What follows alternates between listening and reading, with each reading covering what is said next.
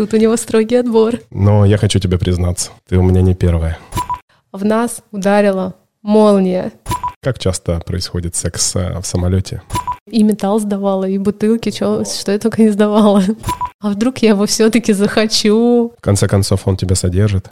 Пост для памперса я делаю за 300. Young trying to clear a crowd with the heat. When you rhyme, better keep it 40 cal by the seat. He was making room till they found him deceased. There's a whole lot of evil woman around in the streets. So you better look both ways. Make your soul shake. Demon standing in the doorway. Tell me, honey, are you okay? Screaming out, no way. Tell me, honey, are you okay? Still on that bullshit, MJ.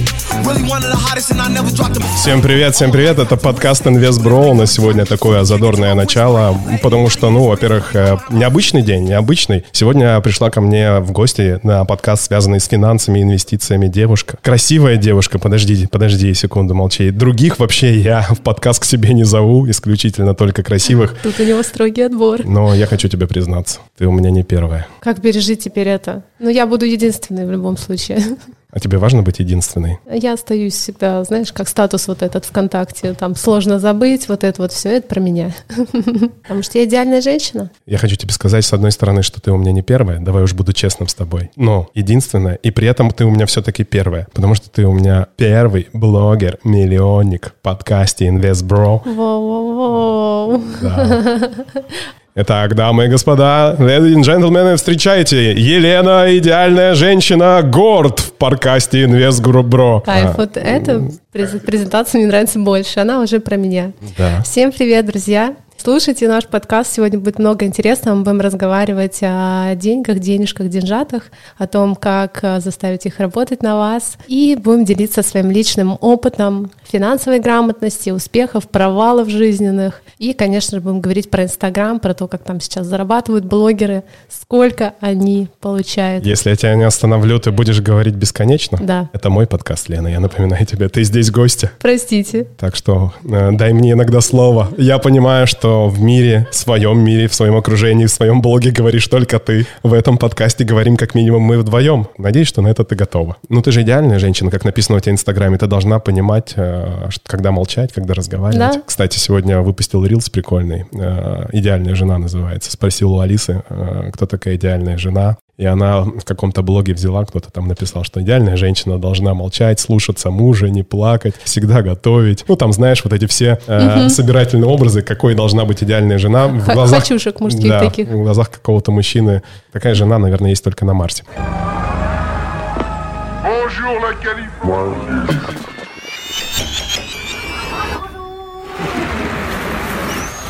Ладно, давай перейдем э, к тебе. Э, почему-то мне интересно. Ну, во-первых, я долго за тобой наблюдаю. Давай будем э, ну, чуть-чуть приоткроем тайну, в том числе, потому что мы с тобой периодически э, общаемся, так уж нас свела судьба. Да, мы лично знакомы. Да, и э, ну, я за тебя, за тобой, за твоей семьей наблюдаю, в том числе и в финансовом плане. Мне вот интересно было бы покопаться в твоей жизни. Ты вообще на, готова на откровенный разговор? Или даже так задам тебе вопрос, на какие бы темы ты сегодня не хотела говорить? Я готова максимально раскрыться, открыться, потому что знаю, что это принесет пользу людям, ну и для себя тоже полезно озвучить, проявить себя. Давай мы с тобой так э, разговор построим. Поговорим про твое прошлое. А, кем ты была до того, как стала блогером-миллионником? Какие у тебя а, там были финансовые привычки? Поговорим о текущем состоянии, вот э, в том, что, что ты живешь в блоге, в Инстаграме, э, что у тебя сейчас творится, в том числе в финансовом состоянии. И закинем твой фокус внимания чуть-чуть вперед, в будущее, там, на несколько лет. Как ты видишь свое будущее, в том числе и там свое финансовое положение. В общем, все так или иначе чуть-чуть через финансы, но через призму твоей жизни. Я уверен, что многим девушкам будет это интересно. Конечно же, опять же, хоть, э, ты правильно сказал, блогеры-миллионники ничем не отличаются от других людей, кроме того, что там, ну, у них цифр чуть больше угу. в, в Инстаграме. По сути дела, вся та же самая жизнь. Да, все то же самое, все так же. Я сегодня посмотрел твои сторис, э, увидел, что ты подсветила такой интересный факт, который не знают твои подписчики, что у тебя одно из образований связано с миром красоты. Да, я написала там о том, что я дипломированный стилист-парикмахер. Это правда так. Я получила его лет 11, наверное, 12 назад, когда просто в удовольствии и развлечении с девчонками устраивали фотосессии, и как-то так получилось, что я постоянно делала там прически, когда не фотографировалась сама, и в итоге это все переросло в то, что я получила образование. А, которая позволила мне брать деньги с людей за то, чтобы я делала им прически. Ну, потому что какой-то сертификат необходим людям всегда, что где-то ты учился и что-то ты умеешь, это подтверждение. К сожалению, до сих пор я не поддерживаю такую позицию отчасти. Образование, конечно, должно быть, но мастерство все равно превыше. У некоторых людей даже талант. Окей, но мне, знаешь, наверное, интересно твое прошлое в контексте твоей работы, связанной с авиацией. Я крайне разносторонняя личность. Вот по поводу образования. Я вообще склонна ко всему, а, что вызывает мой интерес, а, обучаться, а, сразу получать там какие-то навыки, углубляться в них. То есть если уходить в нынешнее время, то уже на кого я только не обучилась, а вот и кем поговорим. я только не побыла. А давай поговорим. Да. Итак, парикмахер, как правильно называется? Да, да, стилист-парикмахер. Стилист-парикмахер, угу. раз. Кто еще? Какие образования? Ну, получается, я бортпроводник, я фитнес-тренер. Ну, всякие эзотерические образования, наверное, не стоит перечислять. В общем, я консультант по human дизайну. У меня есть такое образование. Плюс э, я сейчас нахожусь в процессе обучения на инструктора йоги. И я увлекаюсь нейропсихологией психологии. Из того, что я слышу, э, это все так или иначе перекликается с э, красотой э, тела и, и души. И души, да, да и души. Так. В эту сторону тебя тянет. Ну да, то есть такой фокус на мне. Я все делаю для того, чтобы выглядеть здорово, красиво. Про бортпроводницу. Ты была моя первая, здесь видишь опять контекст такой бортпроводницы в жизни. Вот видишь, а говорит, что Из аэрофлота добавлю, потому что с СССР раньше было, но аэрофлот у нас вершина российской авиации. Я до конца подкаста. Э, да. А, смотри, мне знаешь, что интересно? Ты же в бизнесе впоследствии работала, в бизнес-классе? Если так можно назвать, это не именно частная авиация, где прям VIP-борты, но в контексте государственной компании, да, я работала в бизнес-классе исключительно.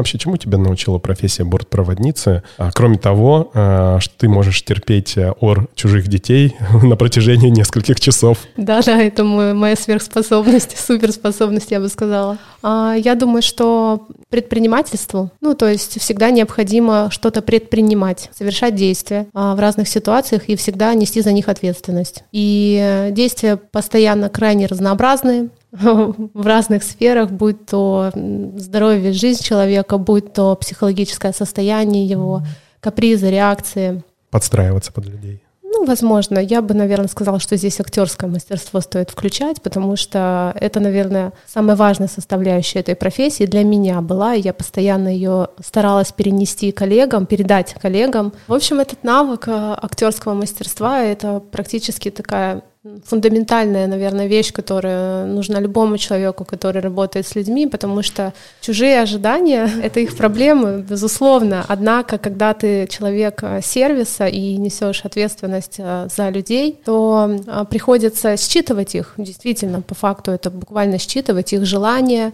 очень глубоко погружаться в то, что у них может происходить в жизни, для того, чтобы не перенимать все и не проецировать все на себя. Поэтому навык жизненно необходимый, можно сказать. Твоя учтивость, а, я не знаю, была ли она у тебя врожденная или все-таки приобретенная в процессе работы бортпроводницей, она заметна. У тебя а, очень обтекающие фразы бывают, ну, такие. А, делаешь ли ты это не вот сейчас, в текущем моменте, на показ в актерском мастерстве, или это у тебя уже привитый навык, я не знаю. Тут достаточно сложно прокомментировать, потому что бортпроводником, правильно так говорить, кстати, я была достаточно долго, именно активной деятельности деятельности почти 8 лет, и за это время, безусловно, моя личность с 18-летнего возраста, примерно там до 26 лет, она немного перестроилась. То есть мы же все в контексте каких-то влияний меняемся, и поэтому уже сложно сказать, был ли это какой-то врожденный навык или все-таки приобретенный. Однако мне всегда с этим было легко. То есть это мне действительно давалось легко. Когда я попала в авиакомпанию, то э, мой наставник э, сказала мне такую фразу, что мы как актеры на сцене, когда мы выходим в самолет, вот люди от нас чего-то там они ждут. Она очень помогла мне, в принципе, в этой профессии с самого первого дня завести такое отношение, в котором я приходила на работу и уходила оттуда э, сняв свой костюм, грубо говоря, да, образ, проблемы, заботы, все что угодно, и не носила это домой. То есть вот такой навык, если посмотреть глубже на него. Слушай, а расскажи какой-нибудь, мне действительно это интересно, я думаю, и многим людям, которые летают на самолетах, какую-то самую жесткую, тяжелую ситуацию, которая у тебя была а, в рамках работы, и потом какую-нибудь курьезную, веселую. Однозначно были и те, и другие. Ну, наверное, смерть на борту — это самое неприятное, что случалось со мной.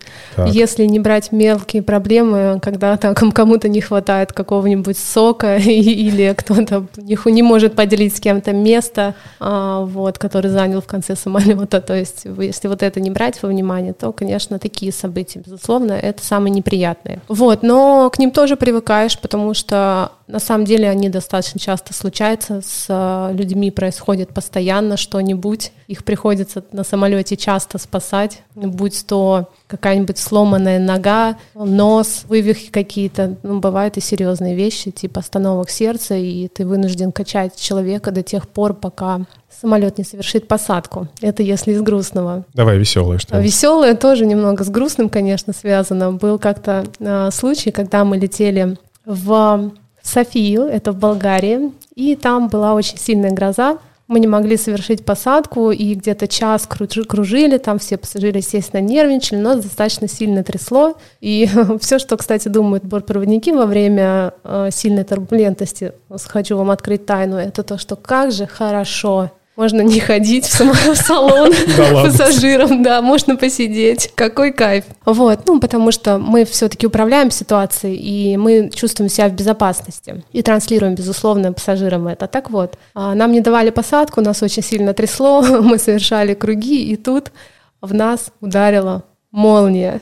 А как ты понимаешь, что молния ударила? Как ты это видишь? Как ты это чувствуешь? Как это происходит? А, очень яркая вспышка, которая как будто от фотоаппарата в ночном клубе тебе подошли и прям в лицо тебе ей высветили, да. Все это действие происходило где-то секунды 2-3. Это падение самолета в воздушную яму, соответственно. То есть такой провал. Все подлетает к потолку. Все люди...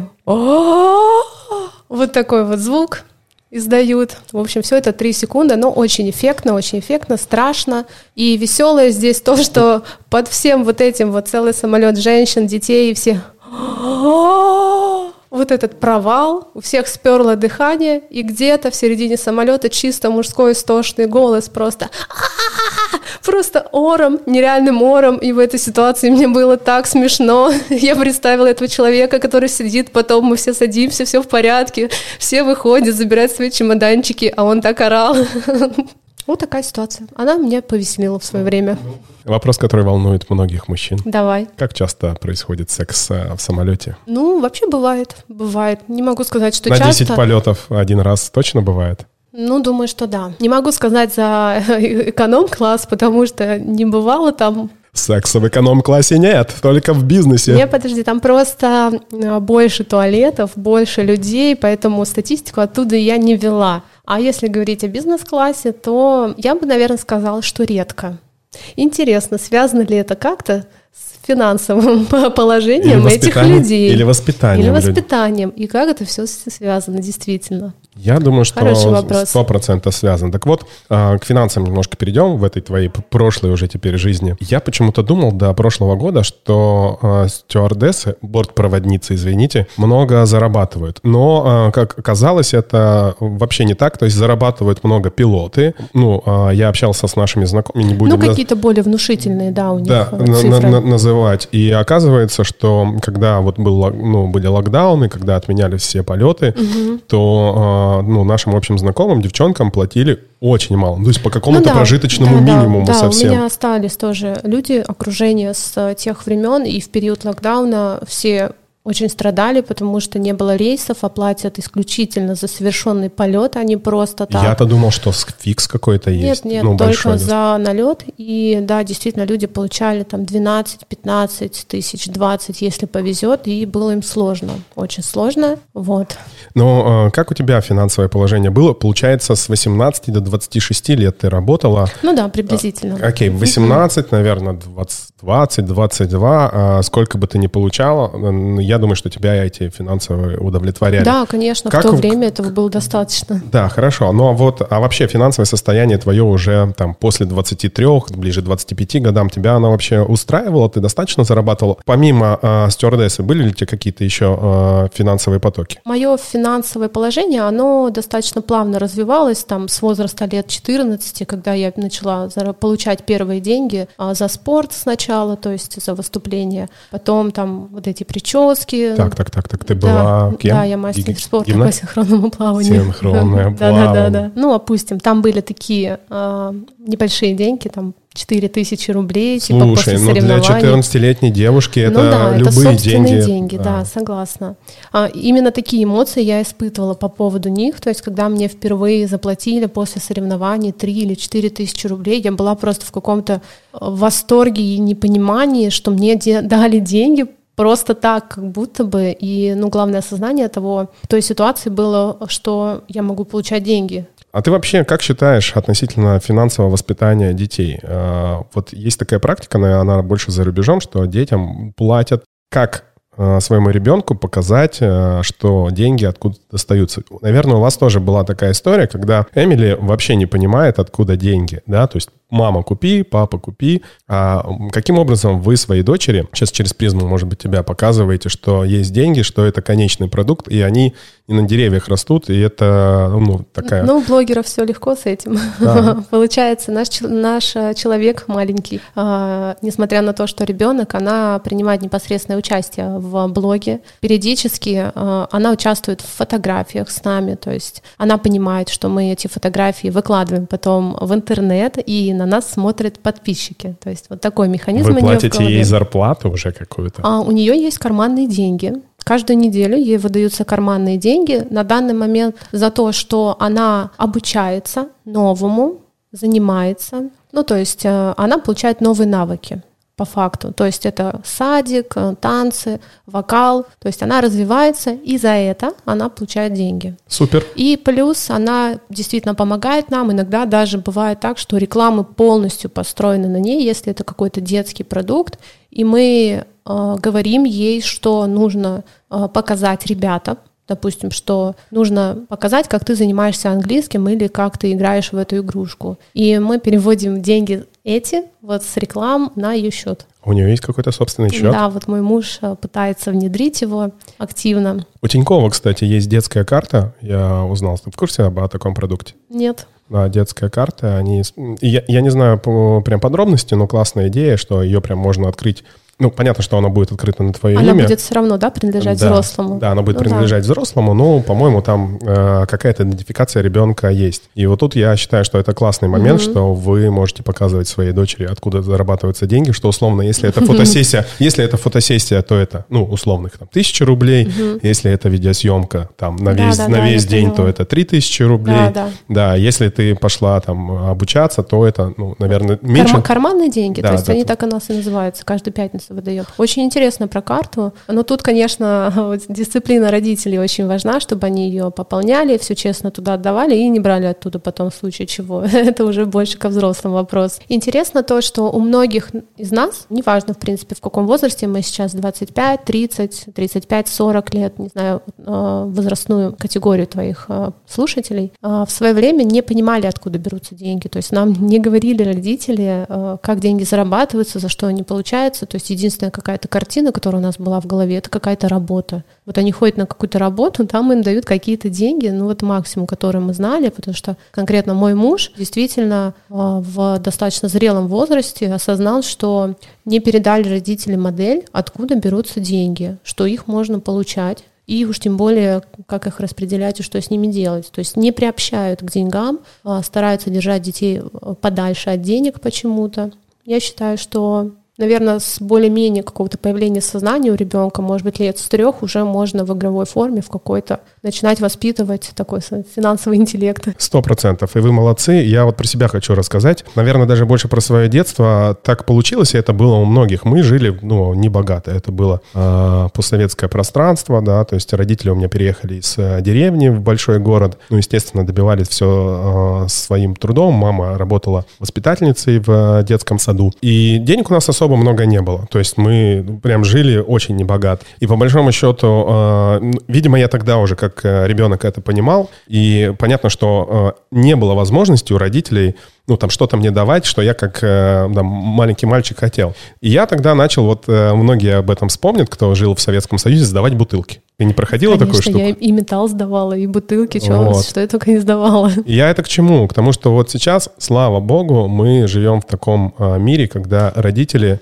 даже, может быть, которые зарабатывают немного, могут уже своему ребенку что-то дать. А если ты зарабатываешь много, то тут вообще наступает такая проблема, что ты как родитель, конечно, не можешь вроде как отказать, но здесь важно, ну, как ты правильно сказала, найти баланс между тем, что давать ребенку достаток и давать ему понимание, что такое деньги и откуда они берутся. У нас с Матвеем это тоже э, происходит так или иначе. Благо, что вот у вас классный пример, вот немножко, да, перекладываю ответственность. У нас нет вроде такого паттерна, как у вас, что Матвей еще пока э, я ему не очень могу показать, где можно зарабатывать деньги, но я... На работу возьми его с собой. Да, на стройку. Мы же строим дом, как бы, да, и вот он иногда помогает нашим строителям что-то там красить просто. Его первое, что надо просто отвлечь, потому что ему неинтересны эти строительные дела.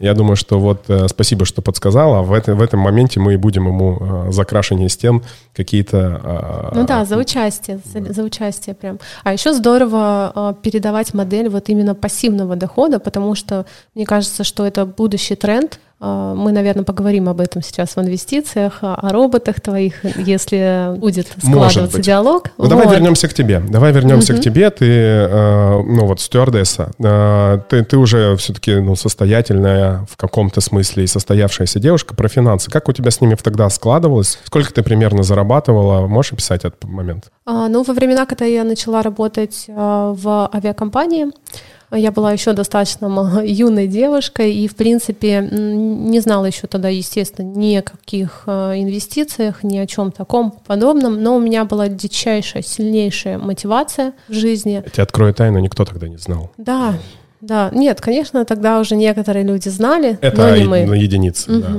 Так вот, а мотивация у меня была огромная. Мне э, необходимо было купить квартиру, потому что всю жизнь я прожила в общежитии, мои родители работали в каком-то там стройтресте, приехали в Москву, и вот жили мы в общежитии, и не повезло еще родителям, они в какой-то общаге жили, которую никак не расселяли, единственную, то есть всех знакомых расселили, а их все никак, и, конечно, мышление а, моей мамы, оно было сфокусировано на том, что никогда не дадут нам квартиру, и мое, соответственно, тоже. И я понимала, что квартиру мне не дадут, я ее должна купить. Вот и все. Я работала, я очень много откладывала, а, да, и практически все деньги, которые я зарабатывала, я копила, откладывала а, в командировках и так далее. Я всегда рассчитывала какой-то минимум того, что мне необходимо. Это, кстати, здорово помогало держать мне себя в форме, потому что обедала и завтракала и ужинала я только в гостинице бесплатно, которую нам предоставляла авиакомпания, соответственно. Максимум тратилась на проезд, а чаще ходила пешком, очень много ходила пешком и пила только воду, а взятую из отеля. такая попа. Именно, именно, именно. Это да, вот такой секрет. А, вот. И, конечно же, я бралась, я бы так сказала, а, за любую возможность а, заработать. Да. Например? А, ну, наверное, некорректно будет рассказывать всю изнанку, но у бортпроводников в то время Сейчас нет, насколько я знаю. Когда появились разные технологии в Америке, в Китае, все эти айфоны, планшеты, которые у нас эм, было трудно достать, и мы их просто-напросто возили. Мне кажется, все это знали, так или иначе. Ну, то есть от мало до велика. Ну, я думаю, что знали, но все равно как-то это все как будто не признается официально, я бы так сказала. Как, как и многое в нашей жизни. Это точно. Так вот, вот я бралась за все возможности, которые позволяли мне заработать больше, копила, складывала, откладывала и э, добивалась того, чтобы мне хватило денег на квартиру. Слушай, а подскажи, вот э, если брать 100% твоей заработной платы, угу. сколько примерно процентов можно было вот так вот подколымить на вот этих всяких разных интересных штучках? За один рейс можно было заработать примерно 100% своей заработной платы. Так. Да, то есть можно было провести техники какой-нибудь или каких-нибудь вещей, а, не знаю, что это, копии или реальные брендовые вещи, часы всякие, и за них можно было получить там и тысячу долларов с учетом того, что полторы там, да, зарплата была 50, грубо говоря. 70, если э, какой-то большой налет получался. А, слушай, э, интересный навык, он э, у тебя сохранился в жизни относительно того, что откладывать. Вот сейчас мы перейдем уже потихонечку к твоему настоящему, да, к твоему блогу. А, мне почему-то кажется, что он у тебя немножко поиссяк. Да, да, конечно, расточительство с увеличением моим доходов, моих доходов, расточительство, оно пришло в мою жизнь. Вот. Я все-таки девушка, и тут тоже играет Квартиру купила? Да, квартиру я купила. Ну все. А, это, кстати, да, подожди, это вообще это плохо, потому что такая все остановилась, достигла своей цели. Это если психологию затрагивать, то, конечно, нужно ставить новые, новые, новые, все дальше и дальше и дальше переть. Вот. Без этого будет стагнация просто и все.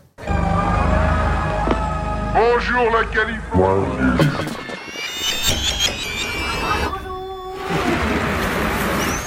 Перейдем к твоему настоящему. Давай. К Инстаграму. Ты знаешь, есть такая, такая фраза про миллионеров. Никогда не спрашивайте, как я заработал свой первый миллион долларов. В нем нет ничего, в, в этих знаниях нет ничего хорошего.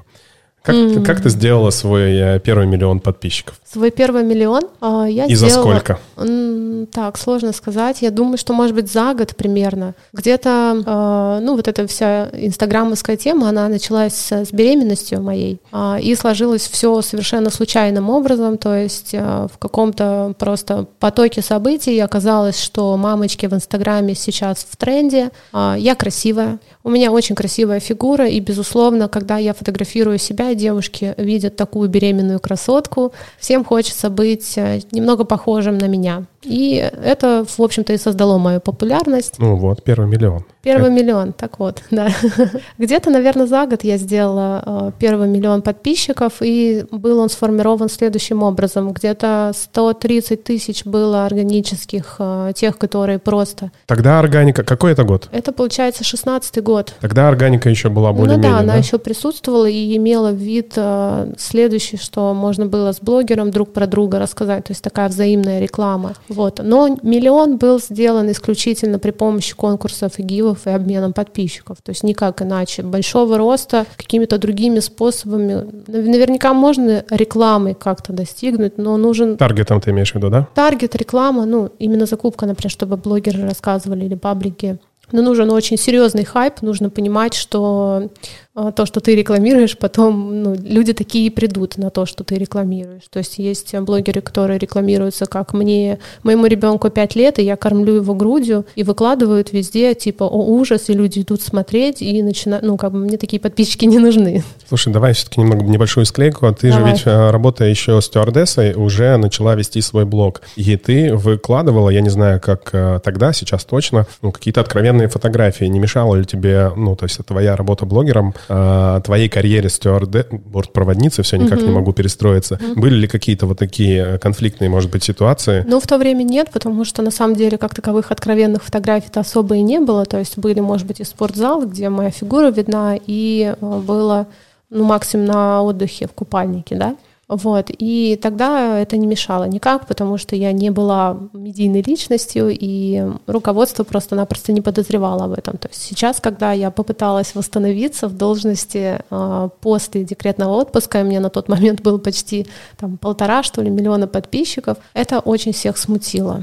Это всех смутило, и с самого первого нашего разговора с руководством а, меня попросили не возвращаться в авиакомпанию. Вопросов, наверное, у меня к руководству особо нет, наверное, так же, как и у тебя. Тут все-таки, ну, твой блог, он действительно достаточно откровенный, и кто-то его принимает и на него подписывается, но есть э, чиновники, все-таки, наверное, э, людей, которые работают в, в управлении а, авиакомпании, особенно, ну, главная российская компания, они больше чиновники и там управленцы, чем все остальное. Их можно понять. Я бы не сказала, что мой блог откровенный, если честно. Ну, наверное, тут грани у всех разные, это первое. А второе, мне кажется, что непосредственно ситуация, которая произошла со мной, она связана исключительно с, э, напрямую с человеком, которым я имела общение, потому что, насколько я знаю, мой прямой руководитель не высокой должности, но имел похожую неприятную ситуацию, поэтому она даже, мне кажется, постремилась не поднимать ее выше себя, а пресечь ее на корню, просто на собственном опыте.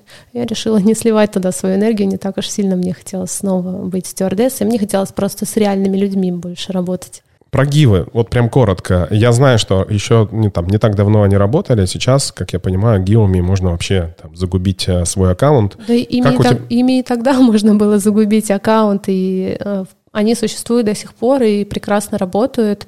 Э, просто они работают, я бы так сказала, прозрачно. Как-то так вот, знаешь, их не видно, потому что э, весь блогерский топ, он постоянно присутствует в разных гивах и конкурсах, их не стало меньше. Э, просто они приобрели какую-то такую репутацию, и меньше люди к ним пробегают, но они все равно есть. Ну, ведь, правильно ли я понимаю, что гивы — это, по сути дела, как такая, как ты становишься как будто на игле, да? Ты постоянно на донейшене, да? То есть если ну, ты типа того, прекращаешь да. делать гивы, то у тебя как-то там, видимо, алгоритмы инсты понимают, и что-то не, не то с аккаунтом может происходить. То есть, если ты встал на эту дорожку, то соскочить с нее достаточно сложно. Но я могу поделиться своим опытом, как это происходит. Прям коротко поделись. Ну, давай. Ну, было у меня, значит, 2 миллиона 700 тысяч подписчиков, и потом за год стало 1 миллион 400. Ну, действительно, со временем статистика чуть-чуть снижается, но в контексте количества подписчиков которых тоже стало в два раза меньше по факту. А статистика достаточно параллельно, скажем так, выглядит. То есть нет такого, что прям вообще... Охваты там... сильно не упали, ты к этому?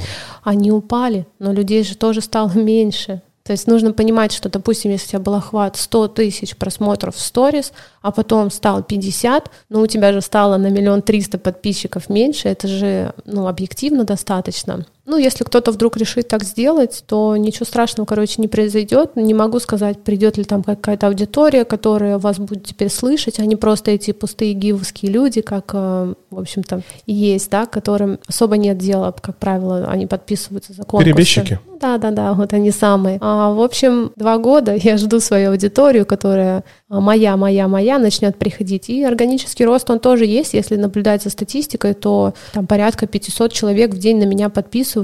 Я это вижу ежедневно. Однако в контексте количества, в принципе, людей да, на аккаунте это не видно, незаметно. Что для тебя Инстаграм сейчас? Как ты это вообще характеризуешь? Это твой блог, твоя работа, твоя жизнь. И вообще можешь коротко поделиться вот этой мыслями по поводу Инсты? непонятные, наверное, у меня с ним отношения, если, знаешь, как про человека, допустим, рассказать. Как будто как человек, с которым я вынуждена поддерживать отношения.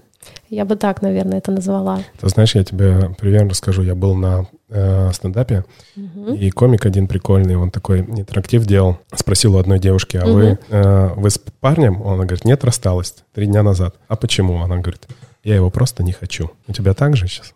Типа того, да. Типа можно было бы жить вместе и живешь вместе, а, а не хочешь. Ну да, да, да, похоже, похоже. Можно и так сказать.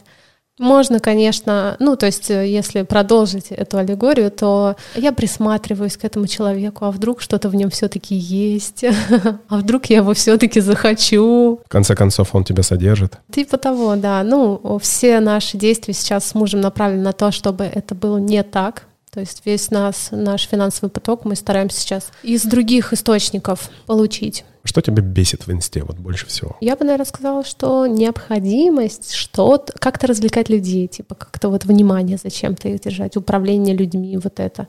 Это меня э, бесит, потому что э, когда ты несешь какую-то миссию не просто развлекательного контента, а что-то большее, то отклик не такой большой, он идет тяжелее, и все время присутствует такое легкое ощущение того, что ты делаешь это все зря, как будто бы. То есть не оце- нет оцененности, типа. Ты знаешь, когда э, мы с вами познакомились, и когда я вижу, ну, там, многих блогеров, которые занимаются mm-hmm. инстой, я, с одной стороны, где-то им завидую, потому что все-таки есть какая-то медийность, есть популярность, mm-hmm. и ты можешь зарабатывать вроде как, кажется сейчас в кавычках, говорю, легкие деньги, как бы, mm-hmm. да, но я понимаю, что есть прям большая зависимость куда-то идти, что-то делать, что-то показывать да, постоянно, э, и это, честно говоря, вот меня м, даже пугает, да, что люди по большому счету там сидят на, на игле. Ну да, то есть мне именно не нравится формат взаимоотношений, то, что ты просто забираешь время других людей и просто какими-то глупостями, а, ну, по факту, потому что то, что цепляет людей, это типа там пять дней выкладываем тест на беременность, беременна я или нет. Да сиди ты жди сама этот тест на беременность, то есть это не про меня вообще. Или там у ребенка какое-то пятно на руке вскочило, и давайте мы сейчас будем э, всех э, диванных критиков пытаться вывести на то, чтобы они там побольше писали чего-то, чтобы была активность и так далее. То есть я, в принципе, в своей повседневной жизни сфокусирована на себе и думать в процессе своей жизни о том, чтобы там такого интересного и подковыристого рассказать людям, для меня не ресурсно, я бы так назвала это. Да, и, кстати, вот ты даже выпиливалась из Инстаграма на какое-то время. У тебя, насколько я понимаю, был настолько нересурсное состояние. Можешь про него рассказать? Насколько, когда это было, э, сколько это продолжалось и почему? А, ну, вообще я склонна связать это все, в принципе, с экзистенциальным кризисом личности, который с каждым случается. И все эти события, они очень плотно наложились в период времени, когда у нас и в отношениях с мужем были сложности, которые тоже у всех в отношениях бывают. А, вот. Также там и а, послеродовой синдром всякий и другие всякие вещи. Вот, все они одним комом отбили у меня желание вести этот Инстаграм, потому что, ну, естественно, я не ресурсная, я грустная, и большое количество каких-то обязательств и чего-то необходимости делать против своей воли, оно разрушает. Вот, и я приняла решение просто удалить Инстаграм, удалила его, по-моему, на месяц тогда. В принципе, я так даже пару раз делала, вот. Но больше я не удаляю Инстаграм. Я просто... Научилась не... договариваться Нет, нет, я просто его не использую, если не хочу. И все. Слушай, вот я сейчас а, подумал, а есть э, психологи, которые специализируются на помощи блогерам? Серьезно? Не знаю, моя пыталась, но не так себе получилось. Мы пытались э, сделать вид, как будто бы я в Инстаграме, когда работаю, условно, то одеваю как будто бы тоже форму какую-то, якобы как на работе, что вот, пожалуйста, применяй свое актерское мастерство. Вот, вот, чего я ищу. По, по сути дела, стюардесса, бортпроводница помогла тебе здесь тоже а, существовать. Актерское мастерство в Инстаграме не экологичное. За что ты благодарна Инсте? Все-таки есть же О, какие-то я благодарна моменты. за все ему. Оно, Инстаграм дал нам кучу возможностей и в путешествиях, и финансовых возможностей, и огромное количество людей, друзей, окружения, событий. А, что только он нам не дал, но по факту все, что мы имеем, всему мы обязаны этой платформе и а, ну, то, что у нас с ней сложности во взаимоотношениях, это не значит, что мы их не решим. Если опять перейдем на аллегорию семейной пары, а, ну, сложности в отношениях есть у всех. Да, Сначала есть период влюбленности, потом уже все-таки там любовь живет три года, и да, надо да, над да, отношениями да. работать. Видимо, вы над этими отношениями с Инстаграмом постоянно тоже работаете. Да, да, то есть я думаю, что я как раз вот в этом процессе, не знаю, сколько он продлится, но я не намерена его бросать и от него отказываться, это абсолютно точно, потому что я точно знаю, что там есть большое количество людей, которые ежедневно смотрят, смотря на меня, мотивируются, либо следить за собой, либо становиться осознаннее, либо просто развиваться. Они берут с меня примеры, я образец для многих. И э, именно это ну, держит меня там, я бы так сказала. Bonjour, la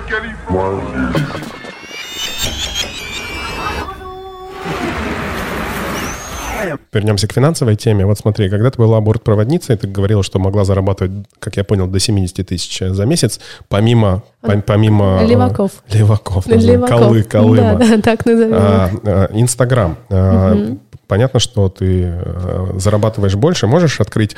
Это ни для кого не секрет, наверное, можно посмотреть. Конечно, вообще. Какие рекламные интеграции у тебя есть? Сколько сейчас они стоят? Полгода. Я абсолютно не фокусируюсь на рекламе. Я беру только ту рекламу, которая мне приятна, а, более-менее соответствует там, тому, что в чем, чему я интересуюсь. А, вот. И стоит у меня рекламная публикация в сторис 50 тысяч рублей. А, сразу скажу, что она не соответствует стандартному ценообразованию в Инстаграме. Я ее, эту, эту стоимость я формирую, исходя из своего ну, как бы, самоощущения, за, за которые деньги я готова делать рекламу кому-то. А пост? Пост стоит 80 тысяч рублей. А, это выше рынка, правильно я понимаю? Ну, пост, Относительно... пост, пост, пост не выше, вот пост 80 тысяч рублей, это, это стоимость та, которую он стоит действительно, а сторис 50 тысяч рублей, потому что необходимо лицом своим что-то рассказывать и часто произносить вещи, которые не совсем соответствуют мне, и поэтому даже если продукт мне нравится, а, я все равно ставлю стоимость ту, за которую я готова потратить свое время и рассказать об этом. Сколько в среднем рекламных интеграций тебе приходит в месяц? Я думаю, что где-то порядка ну, может быть, 10. Я не нагружаю себя. У меня нет задачи набрать, набрать рекламы, рекламировать что-то постоянно. Если у меня есть необходимость, а она бывает, то я могу взять, например, блок рекламы на неделю. А, добавить оборотов, ну, да? да, добавить оборотов, да. Если нужно какое-то финансовое вливание в какой-нибудь проект, вот, то могу сделать.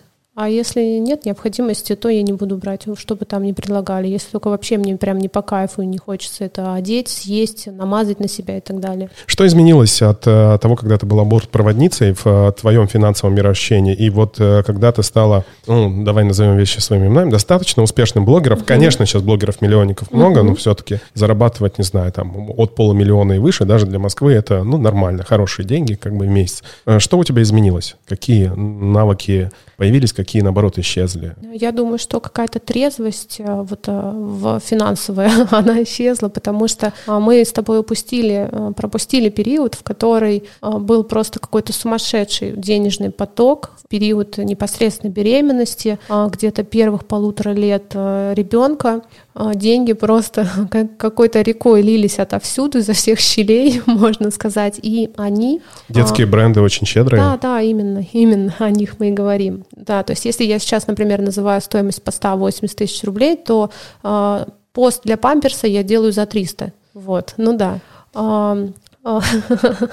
То есть, э, по сути дела, рождение второго ребенка для вас очень... Э, Хорошая инвестиция, да? Как в себя, так и в финансовое состояние на какое-то время. Вообще дети и появление детей — это, в принципе, рост для любого человека, потому что выход из зоны комфорта, как ни крути, и он заставляет шевелиться. У кого-то просто есть возможности, которые можно реализовать, их больше. У кого-то чуть меньше, в любом случае это рост всегда. Ушла финансовая трезвость. Да, что ушла финансовая трезвость, трезвость, а, появилось такое а, расточительство, какая-то инфантильность, связанная с деньгами, то, что их перестаешь как-то считать, обращать на них внимание вообще. Вот. И все меньше и меньше хочется что-то делать для того, чтобы получать деньги, хочется, чтобы они вообще просто так приходили. И вот эта вот грань, она очень тонкая когда ты уже не хочешь работать, но все еще хочешь получать столько же много денег. Наверное, трудолюбие и вот э, такая какая-то э, долгосрочная мотивация. Ну, ведь когда все думают, что блогеры э, это люди, которые зарабатывают деньги из воздуха, с одной стороны, это так, но э, я-то знаю, ты это тоже знаешь, что это достаточно серьезный да, труд. конечно, безусловно, и, это ежедневный труд. И отражение того, сколько зарабатывает блогер, это то же самое отражение, сколько он работает и как он вкладывается. Понятно, угу. что те люди, которые это делают Именно. больше, качественнее, качественнее и, может быть, даже где-то креативнее, угу, они, угу, конечно, угу. кратно больше зарабатывают. Ты на своих друзьях это знаешь. Да-да.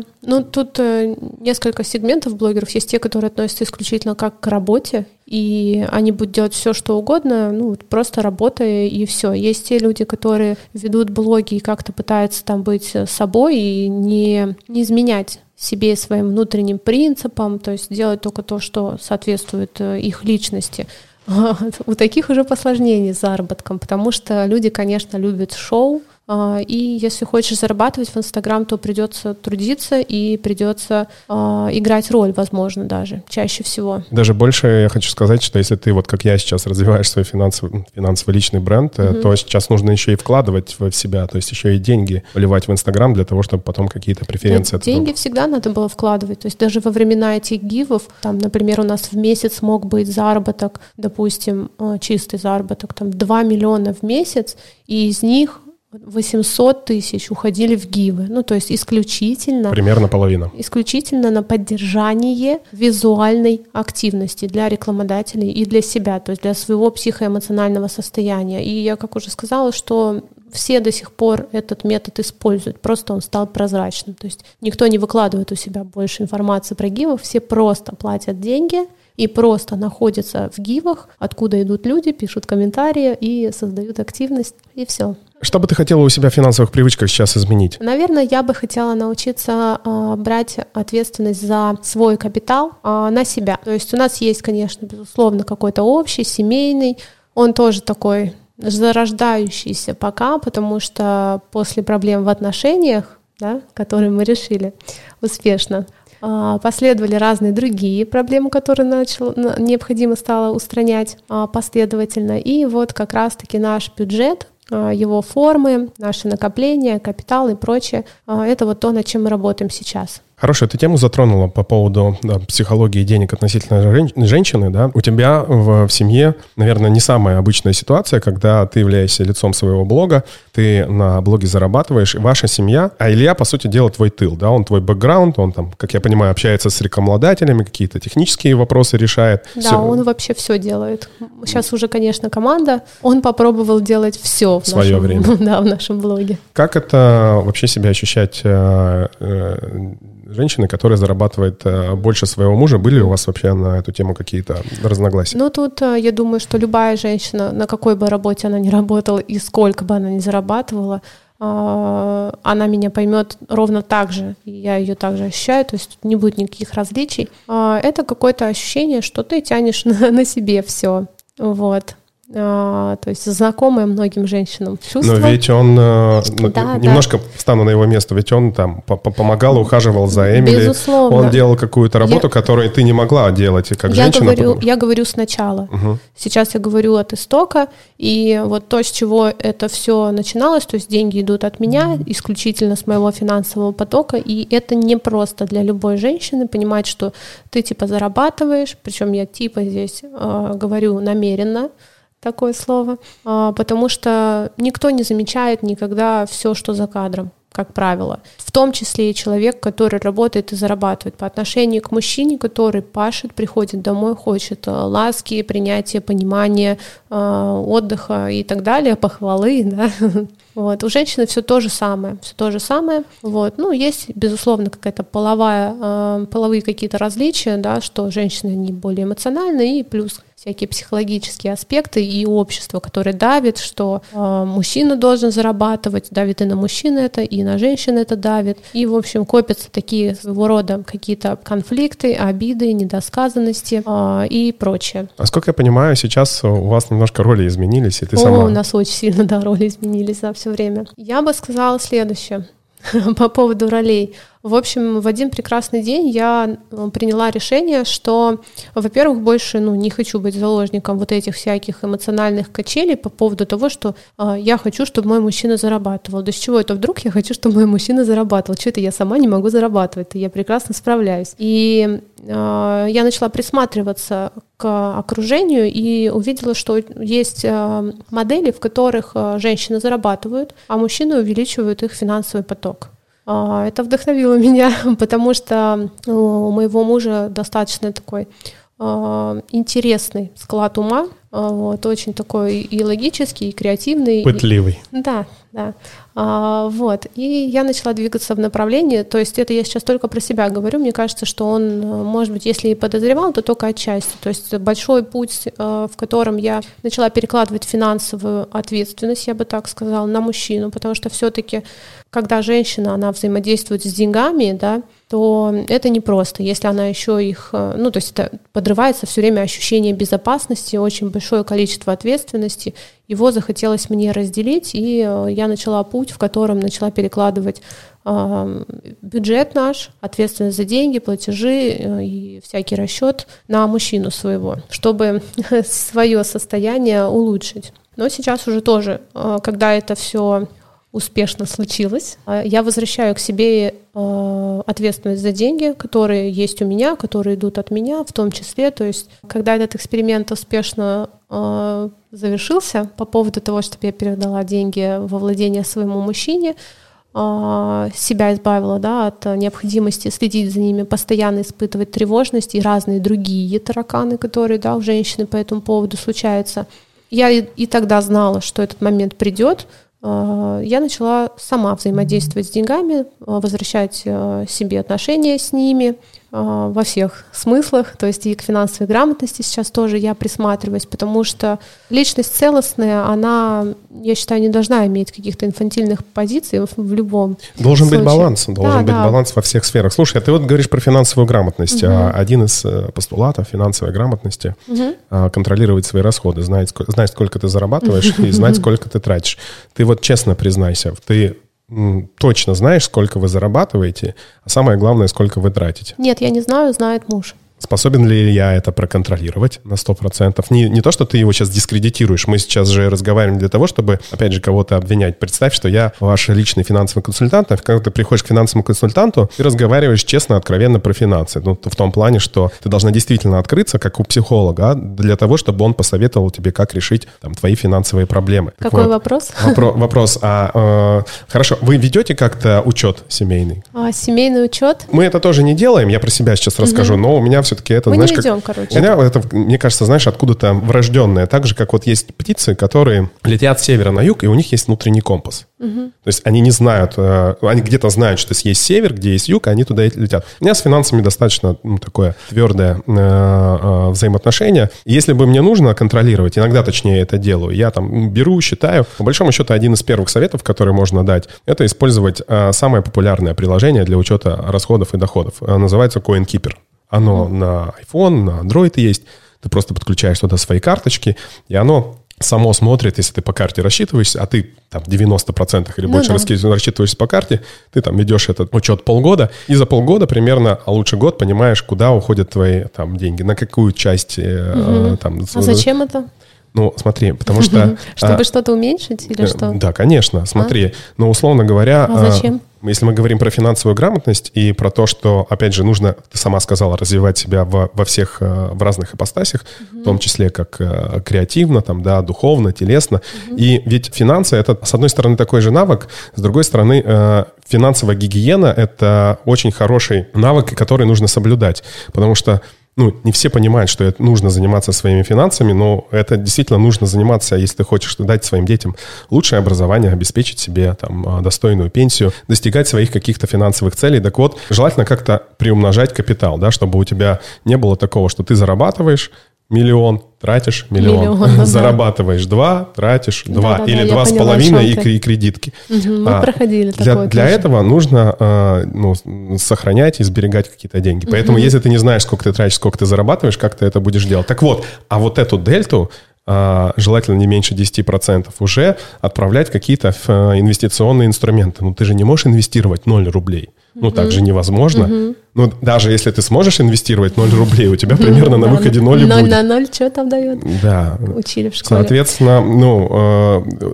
понятно, что ты более-менее знаешь, но для, угу. когда ты э, начнешь это делать, подключишь вот даже там CoinKeeper, не надо Excel угу. вести, я понимаю, что это тупо и муторно, не угу. каждый это будет делать подключить эту программу, да, и она уже сама там будет по финансам раскидывать, угу. каких-то небольших она Я денег поняла тебя. стоит, и все. Вы посмотрите свой финансовый мониторинг, как первый, свои фина, финансовые траты, и поймете, там, смотрите, там, у нас на рестораны столько-то, на развлечения столько-то. Там, Это а... нужно у мужа, получается, спрашивать. Я думаю, что он что-то подобное ведет, потому что он регулярно мне сообщает о том, какие у нас расходы там на команду, на какие-то другие вещи в этом месяце. То есть он эм, осознан в этом. А что касается меня, по поводу трат, кстати, а, я придерживаюсь стратегии, в которой я трачу определенное количество денег, которые я получаю с пассивного дохода, и в день это какая-то фиксированная сумма, и я ей ограничиваюсь. То есть, допустим, я перевожу со счета 50 долларов утром, и это мой бюджет на сегодня. Таким образом, я знаю, что ну, допустим, за месяц сколько я потрачу, да, столько. Ну, это иногда бывает, что это даже не нужно, иногда бывает мало, но факт такой, что а, я из своего пассивного дохода забираю половину ежедневно, а вторая часть остается, и я ее отдаю, кстати, мужу в инвестирование вот как раз а, по второй твоей спецификации. Вот, смотри, а, одно из э, тоже главных правил финансовой грамотности э, звучит как откладывание меньше 10% э, на инвестиции. Но знаешь, мы с Геной, ну, нашим теперь уже общим знакомым, записывали подкаст про финансовую грамотность. Классную такую фразу придумали в контексте этого постулата «полюби себя на 10%». Ну, то есть за, там заплати себе 10, да, да, 10 да, полюби да. себя. Я, ты сейчас как раз транслируешь любовь себе в своем блоге. И вот мне кажется, это очень коррелирует с тем, что можно, потому что ты, ну, не только платишь это себе, ты любишь себя на долгосрочная забота о себе, вот. очень долгосрочная, дальновидная такая. И не только о себе, а о своей семье даже, угу. вот так, о своей семье. Поэтому, ну, вот э, так, такой навык тоже нужно прививать и потихоньку откладывать. Если ты не знаешь просто, сколько ты тратишь, как-то 10% примерно. Ну вот я не знаю, сколько я трачу, но у меня есть ежедневно... Да, но у меня есть ежедневный бюджет, который составляет 50% 50% от моего пассивного дохода, остальные 50% а, мы откладываем в инвестирование. А, на самом деле, ведь проблема финансовой грамотности состоит в том, что 98% ею не обладают, не учат ее угу. нигде. Ну, а даже знаешь, что сейчас придумал? Давай мы ну, твоим подписчикам, а, то есть мы не будем скрывать, что, конечно, хочется, чтобы эта польза была от нашего блога. А, те, кто, не знаю, там, сделаем какой-то финансовый чекап, да, сделаем каких-то, ну, какого-то несколько шагов финансовой грамотности, которые нужно сделать для того, чтобы понять, Давай, готов прикольно. ли ты, готов ли ты, прямо как бы, сейчас? Нет, не прямо сейчас, наверное, мы, это, мы это разработаем, да, после Круто. подкаста Э, готов ли, ну, готова ли ваша семья для того, чтобы перейти к следующему шагу, там, угу, инвестировать. Угу. Это там не, несколько несложных моментов, которые можно будет пройти и посмотреть, насколько как бы вы готовы к, к следующему шагу. Ведь инвестиции, по большому счету, э, это полезная привычка. И тут вопрос, э, как ты эту полезную привычку будешь да, при, да, прививать. Это, это обычная привычка, действительно. так же, что... как, угу. извини, перебью тебя, так же, как ты сказала, что у блогера есть полезная привычка протирать Телефон, камеру да, телефона, камеру. да, для, потому что она постоянно жирная. И по большому счету это с течением времени уже ну, становится для тебя нормой, ну, нормой, да. так же, как и На автомате все. И здесь то же самое, да, вот так же, как, кстати, я э, писала про доход, то, что мы выводим доллары на инвестиционный счет, это же тоже такая привычка. Она не сразу появилась. Первое время там эти деньги утекали куда-то, но нужно отслеживать это и просто возвращать и возвращать себя к этому действию. Пропустил, в следующем месяце следишь, чтобы это произошло все-таки. И, ну, один раз, другая пословица, да?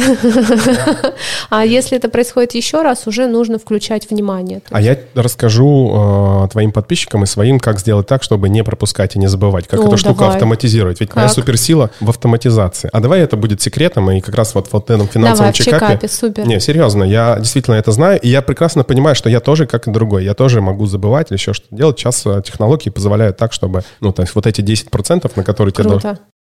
Так вот, ладно, э, поговорили немножко даже о финансовой грамотности. Хочу сказать еще, знаешь, про вот капитал, формирование капитала, то, что вот семьи готовы или не готовы к капиталу, я бы, наверное, сказала такую очень а, важную мысль, которая, возможно, замотивирует многих вообще, в принципе, присмотреться к этим инвестициям, к этим своим капиталам каким-то, если это для них еще не знакомо. В общем, когда вы мыслите капиталом, ну, то есть у вас есть какие-то... Приумножением вот эти... капитала. Да, да, даже, да, потому что капитал, он всегда работает на на вас, это действительно те работающие деньги, то а, ваше мышление повседневное, оно очень качественно меняется, потому что а, когда вы знаете, что у вас есть капитал, он на долгосрочное время какое-то там, да, там 5 лет, 10 лет работает, увеличивается, эти деньги там лежат а, и работают, на то, чтобы становиться большими суммами. Повседневные мысли, из них уходит тревожность по, по поводу денег, любая. То есть с внедрением этой полезной привычки и формированием того самого капитала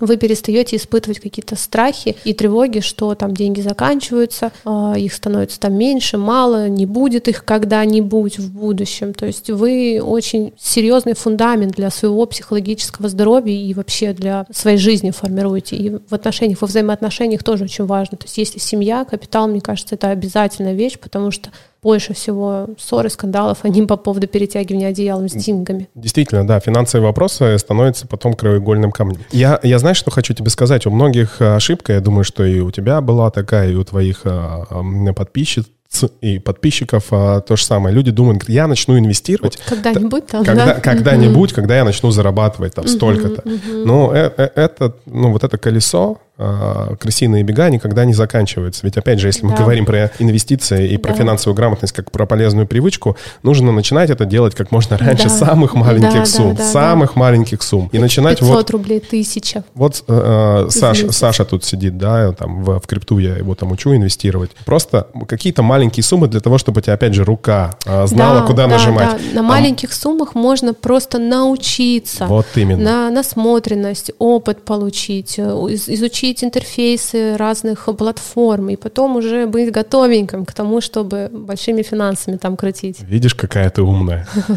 Вот. Но в любом случае, опять же, наша задача, опять же, не просто тут по издеть, извини, но как бы передать какие-то знания для того, чтобы... Я действительно этим горю, чтобы люди понимали, что инвестиции... Я отчасти свою миссию вижу в том, чтобы как бы образовывать финансово, в том числе. Да, я тоже пришла для того, чтобы вот я уже немного коснулась, замотивировать, замотивировать долгосрочными целями, спокойствием психики, отношений, замотивировать тем, что может поток идти откуда угодно, от женщины, от мужчины, и инструменты уже, которым, которым применять эту мотивацию, даешь ты, безусловно. Вот классную тему ты затронула, психология денег. Угу. И, наверное, даже больше с, естественно, Ой, с жен, женской психологией. Угу. Мы поговорили а, э, и разобрали твою ситуацию, когда ты а, как бы зарабатываешь больше, чем муж, но при этом, будучи мудрой женщиной, понимаешь, что Илья достаточно большую работу делает, и вы бы без него ничего такого же не добились, да? Тот бэкграунд очень важен. Но многие женщины находятся в другом состоянии.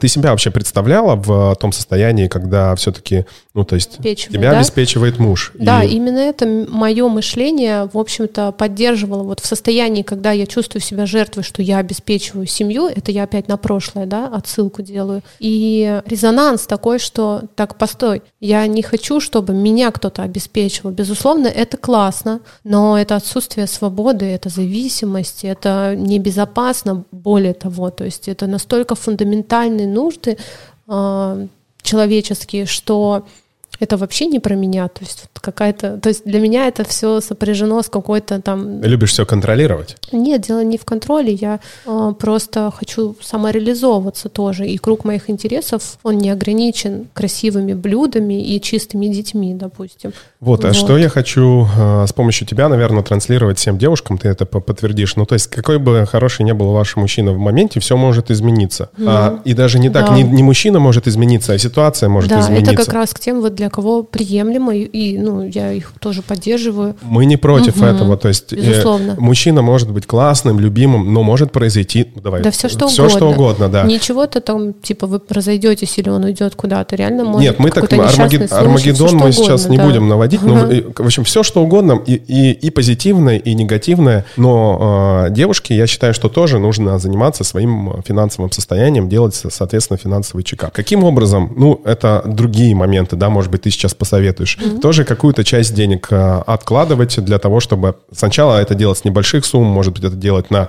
какие-то вклады, да, просто самые простые инструменты. Вклады mm-hmm. по чуть-чуть. Ну, вот эти фонды, да, да. готовые такие, допустим. Даже ну, если... не, это, это уже мы про инвестиционные инструменты. Я про банковские вклады говорю, которые А-а-а. дают немного денег, но это же тоже самый простой инструмент для того, чтобы сберегать, ну, и какой-то процент mm-hmm. в, в месяц а, иметь. Думаешь, кто-то пользуется еще вкладами? А, конечно. А зачем? Даже, понимаешь, ну, вот у нас с тобой уже профессиональная деформация, точнее, у тебя много людей, которые занимаются финансами, да. Mm-hmm. Я вот еще года два назад пользовался вкладами, да, даже будучи... Э, ну, в принципе, я тоже, да, года два назад. Например, да. для чего нужен вклад, даже если ты инвестируешь, да, потому что мы говорим еще об одной об одном аспекте финансовой грамотности, который называется подушка безопасности. Uh-huh. А, потому что без подушки безопасности, ну, если у тебя нет навыков, таких как вот, например, у меня 5 лет инвестирования, uh-huh. не начинать, не нужно начинать инвестировать, потому что, опять же, в жизни может пройти все, что угодно. Потеря работы, смена финансовой ситуации, локдаун или еще что-то, да, и те деньги, которые ты инвестируешь, ты будешь оттуда потом вынимать. А это знаешь, как э, такая поговорка, когда бутерброд всегда падает маслом вниз. Mm-hmm. Тебе понадобятся деньги именно в тот момент, когда там у тебя э, минус на э, брокерских счетах. Mm-hmm. И для этого да, и нужна это. подушка безопасности. Она, знаешь, как э, самый простой э, пример, как она формируется. Тебе нужно желательно держать э, шестимесячные э, твои расходы. Если мы говорим про полезные привычки, как их натренировать, как их внедрить, все-таки нужно двигаться поступательно там по методу лестницы от простого к сложному. Ну, то есть для кого-то э, это будет возможно перепрыгнуть, но таких людей будет немного. Поэтому так же, как и начинать нужно с маленьких сумм, а, так же, как и откладывать можно, но не 10%, там, начните с трех, да, то есть то, то, что тренировать будете свой мозг, да, нейрохакингом заниматься. Также желательно, конечно, и не перепрыгивать какие-то моменты, которые, ну, если у вас до этого не было навыков, ну, сам, сама понимаешь, это как бы тоже обманка твоего мозга, что а зачем мне эта подушка безопасности, например, да, финансовая подушка, да, подушка безопасности, оговорился. То есть я и без, без этого проживаю живу. Но ведь э, ситуации бывают разные, и каждый момент... Короче, про женскую э, психологию. Все-таки... Э, мы поговорили о том, что я считаю, что и девушке нужно и важно заниматься своими финансами. То есть не в ущерб семье, не то, что ты э, куда-то там, знаешь... По кайфу. Девушка да. вообще все такая по кайфу, современная не, девушка Не то, что ты скрываешь что-то от своего мужа, как не, бы, не, да? Не, не, не. Напрямую просто говоришь, что я буду... Это, это наоборот гордость, заслуга, э, интеллектуальный какой-то уровень женщина подтверждает Я считаю, что вообще самоуважение, в принципе, появляется у женщин из-за этого. Bonjour la Californie.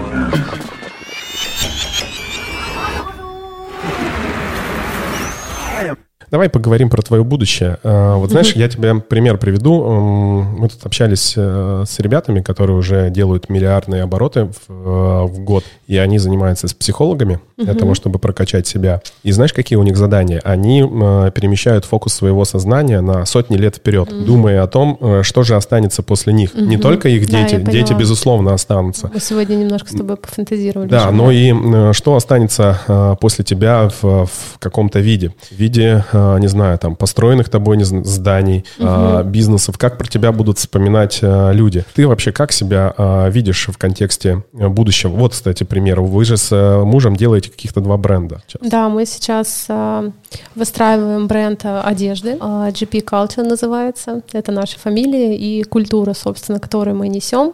Пока это удобная спортивная одежда и практичная сексуальная. Вот, да, и удобная, и практичная, и это, сексуальная? Разные ответвления бренда. Ну, то есть отражаемся а, мы оба в этом бренде. Вот, я думаю, что у него, безусловно, большое будущее, потому что, а, судя по тому, что как мой муж видит этот бизнес, он крайне креативный человек и с очень нестандартным видением. Мне кажется, это вот э, тот старый дед, который лежит где-то на яхте и одевает э, каких-то моделей в платье из мяса. Это вот про него, мне кажется. Так что тут у меня никаких сомнений нет. Второй вот. бренд? Ну, это, наверное, личный бренд, я бы назвала его так. А, это я, и моя миссия, которую я несу, это а, счастливые женщины, а, которые занимаются саморазвитием, полноценные, с достойной самооценкой и все такое, все вытекающие. Я вижу так, что после меня останутся центры, я так подозреваю, в виде домов отдыха, отелей, в которых будет предлагаться. да, я, у меня сразу такой этот а, обороты профессиональные включаются, а, в которых будут а, оказываться всякие услуги по ментальному восстановлению людям, какой-то глубокий отдых, там всякие практики, медитации, вот это вот все.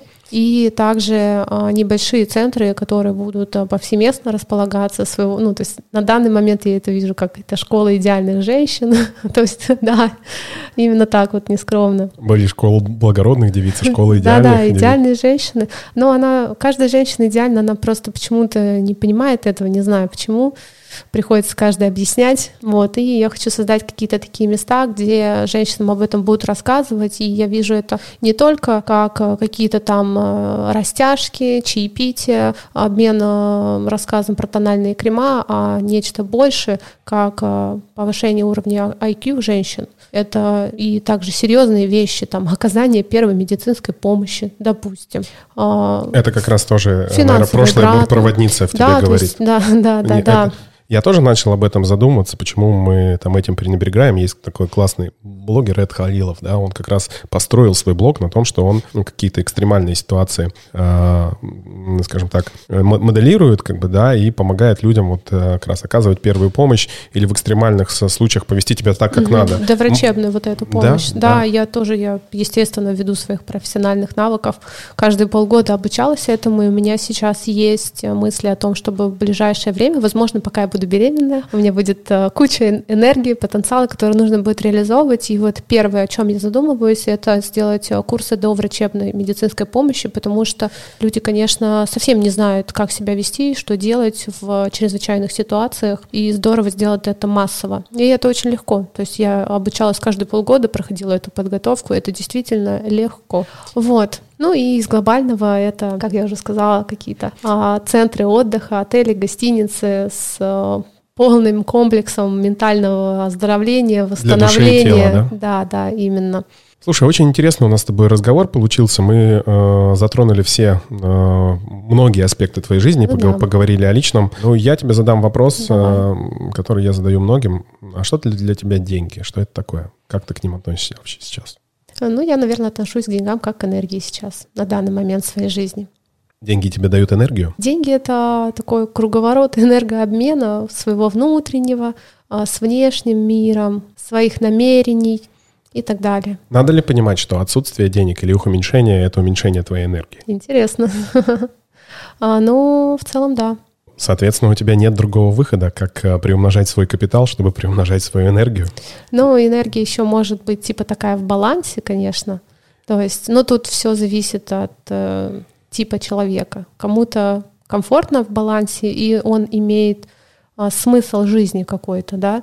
А есть люди, которые которым необходимо постоянно расти. Давай э, заканчивать наш подкаст, и так как ты блогер, вот э, твоя камера, можешь посмотреть э, туда и вообще э, наговорить и пожелать э, девчонкам, девушкам, которые будут слушать этот подкаст, от себя лично те какие-то проблемы и боли, которые ты видишь э, в современных девушках, в том числе э, и финансовые, пожалуйста, у тебя есть время. Ты меня застал врасплох буквально. Да, блогера застал врасплох, ты постоянно под э, камерой телефона. Просто то, что я пожелаю, это будет актуально, наверное, конкретно в данный момент, в данный период времени.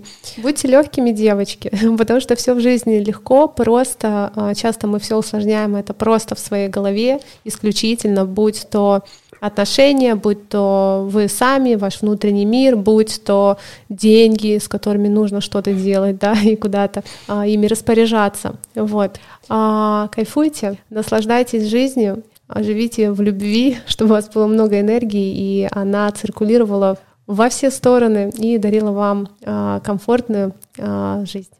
Это был подкаст «Инвестбро». Со мной была замечательная гостья, идеальная женщина Лена Горд. А этот подкаст вы можете послушать в аудиоверсии. И надо, говорят, что надо правильно уметь просить. Если информация, которую мы говорили в этом подкасте, особенно девушкам, была ценна, то подпишитесь на э, этот блог, поставьте лайк, э, ударьте в колокольчик, напишите какой-то комментарий, что вы хотели бы знать о финансовой грамотности, например. А если вы нас слушаете в каком-либо подкаст-агрегаторе, э, больше всего прослушивания все-таки в Apple подкаст, то поставьте нам 5 звезд, напишите там любой комментарий. Это единственный способ а, там, скажем так, подниматься в рейтингах. Все, всем спасибо, всем пока. Э, хорошего всем дня, хорошего вечера. А мы пойдем гулять. Пока.